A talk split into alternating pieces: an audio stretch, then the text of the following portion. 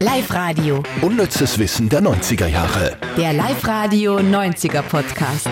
Mit Silly Riegler und Andy Hohenwarter. Passt gut, dass wir heute aufzeichnen, denn Andy ist komplett reingekippt ins 90er Nostalgiefieber. Es war so großartig. Ich war diese Woche bei einem Freund und dessen Kinderzimmer haben wir quasi besucht, das seit den 90ern stillsteht. Und äh, da haben wir uns dann wirklich hineingesetzt und haben alte Videokassetten angeschaut, so Disney-Filme. Und eine alte Sega war noch drinnen, so eine Sega 2, glaube ich, heißt die. Ich habe die nie gehabt, äh, habe ja noch nie gespielt. Spielkonsole. Spielkonsole und haben dann äh, Sega gespielt. Und das war ja ganz witzig, weil ich glaube, das war so die Antwort auf Nintendo damals, weil Nintendo war ja schon relativ wow und dann kam Sega heraus und hat da ein bisschen kopiert. Also man merkt zum Beispiel das Tetris, das es bei Nintendo gibt, heißt bei Sega irgendwie anders. Drittes. Tetris, genau. Und es ist, ja, ist genau das gleiche Spielprinzip und es ist genauso süchtig machend. Und das kann ich euch empfehlen, das kann man zu zweit spielen. Und äh, das ist so fesselnd. Also wir haben einen ganzen Nachmittag vor diesem uralten Ding da gesessen und waren fasziniert und haben gesagt, das ist besser als jede Spielkonsole, was man jetzt irgendwie äh, spielen kann. Sehr cool. Wie heißt das Teil? Sega 2 aus dem Sega Jahr 2. 1990 ist herausgekommen, steht ja Mhm. immer dabei. Und ich glaube, das war nur kurz bevor Sonic da von Sega geboren wurde, weil dann war ja Sega auch halbwegs in, aber ich- das glaube ich war nur die Kopiephase vorher, wo Ja, ich man bin- nicht so gewusst Ich hat. kenne mich da leider überhaupt nicht aus. Ich glaube, das war die Zeit, die ich im Reitstall verbraucht habe. Ja. Aber wirklich, da weiß ich wirklich, mein Bruder hat ganz früher so einen Commodore 64 gehabt. Ja. Da war ich nur ganz klein. Weißt du, so Sommerspiele, Winterspiele und so. Mhm. Ähm, und dann fehlt mir was in meiner Gamer-Sozialisierung quasi. Aber du bist ja später noch einmal kurz. Ja, ich bin einmal kurz in, ins Xbox-Universum reingekommen. Genau. Mhm. Aber jetzt auch nicht mehr, oder? Na, bin auch wieder weg davon. Vielleicht wird es wieder mal Zeit. Ja. Ja. Aber bitte, dieses Sega 2-Ding, das ist so, Muss man mal haben schauen, ob es das gibt sicher zum Kaufen, oder? ja, das ist nicht, das wird nicht hin. Also das ist Ja. voll geil, voll geil. Mhm. Cool.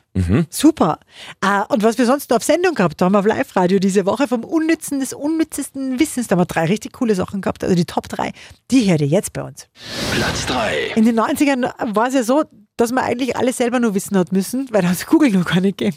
Kann man sich Stimmt. gar nicht mehr vorstellen eigentlich, oder? Da hat man sich wirklich dann noch, wenn i- irgendjemand was erzählt hat, hat man auch noch aufgepasst, was der sagt, weil das könnte man ja noch einmal brauchen. Das tut man ja heute oft gar nicht mehr. Ja, oder wenn, wenn man über was diskutiert hat, hat man nachschauen müssen in irgendeiner Enzyklopädie oder sowas, da in diesen, Stimmt. da waren ja die ganzen Bücherregale voll mit. Brockhaus oder wie? Ja. Und kennst du die? Da hat es diese gegeben, die waren so rot oder grün. Knickerbockerbande. Nein, Die waren rot. Das waren auch so Lexikas, so ganz kleine rote, lauter äh, 50 Bände und da war halt A bis B und war alphabetisch Also und so und du hast Wikipedia. alles nachschauen können, ja. Wikipedia manuell Genau. quasi. Vielleicht kennt es nur wer, der zuhört. In Rot und in Grün hat es gegeben. Ich glaube, Grün war, es war, ah, muss ich, ich muss daheim nochmal nachschauen, aber das war, glaube ich, in den 80er sogar. Denn meine Eltern haben das gehabt. Mhm. Ah, wo, achso, bei Google war man Bei Google, genau. Sehr gut, weil so konzentriert sein. ähm, und da haben wir herausgefunden, wie viel am Tag gegoogelt wird und wie viele der Suchen neue Suchen sind. Und das finde ich total krass, weil ich, ich hätte gefühlsmäßig, oder hätte ich gesagt, Ja. alles, was gegoogelt wird, ist eh schon zehnmal gegoogelt worden oder Ja, zehntausendmal. Und man hat auch selber das Gefühl, oder? Das, ah, das habe ich eh schon fünfmal googelt, aber ich kann Genau, es nicht merken, genau, ich google genau. es halt schon wieder. Und äh, es ist jetzt so, dass es weltweit 8 Milliarden Google-Suchanfragen pro Tag gibt. Und das, was du gerade gesagt hast, 15 Prozent sind komplett neu.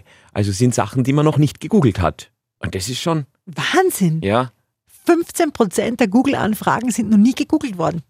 Aber was Google, also Hm? komisch. Was googelt man denn, was noch nie gegoogelt worden Ja, ist? eben.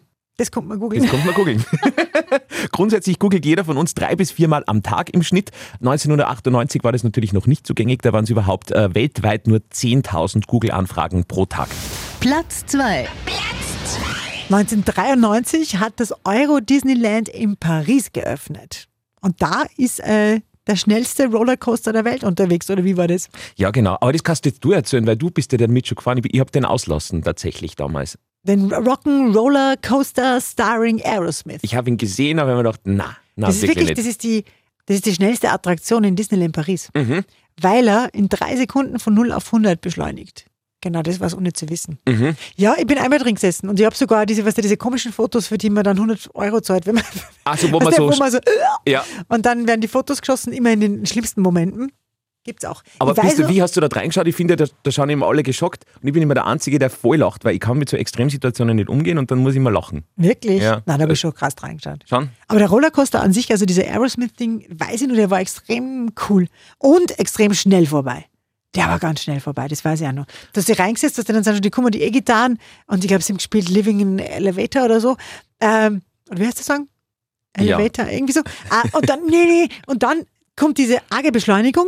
Das ist wirklich so, boah, und dann geht's mm, und, bumm. und du, dann bist du wieder fertig. Und für dich bist du wahrscheinlich zweieinhalb Stunden angestanden.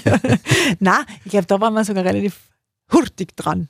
Aber ja, das, das war mein. Aber mein- Disneyland schon toll, findest Ah, du? ich liebe es. Hm. Ich hätte so gerne Disneyland in Oberösterreich. Es gibt ja dieses Fantasiana. Ja, Und das ist ähnlich. Also wirklich. auf Mini. Also im Fantasiana war ich in diesem, das sind Seewalchen oder Straßwalchen. Straßwaldchen. Straßwalchen. Mhm. Und da gibt es so ein, ein Dracula-Haus. Ja, Und das ist ja wohl das, das Schlimmste, Spookieste, was ich je in meinem Leben erlebt habe. Da kann ich nicht mehr dran denken, fürchte mich schon wieder. Wirklich, Echt? das war ganz arg. F- Findest du das äh, äh, Disneyland ähnlicher als den Bayernpark zum Beispiel? Da warst du ja auch schon. Ist beides ähnlich. Bayernpark ist auch so, gell? Aber Disneyland ähnlich, auch im Fantasiana gibt es ja dieses Jurassic Park-Ding. Das war schon sehr Disneyland-mäßig, weil draußen diese ganzen Dinos, die richtig gut gemacht sind, stehen und so. Super, dann haben wir die Schleichwerbung erledigt für diese Woche. Aber ich möchte noch mal kurz sagen, in diesem Dracula-Haus ist das Besondere, da sind lauter Schauspieler drinnen, die die alle zu Tode schrecken und man geht zu Fuß durch.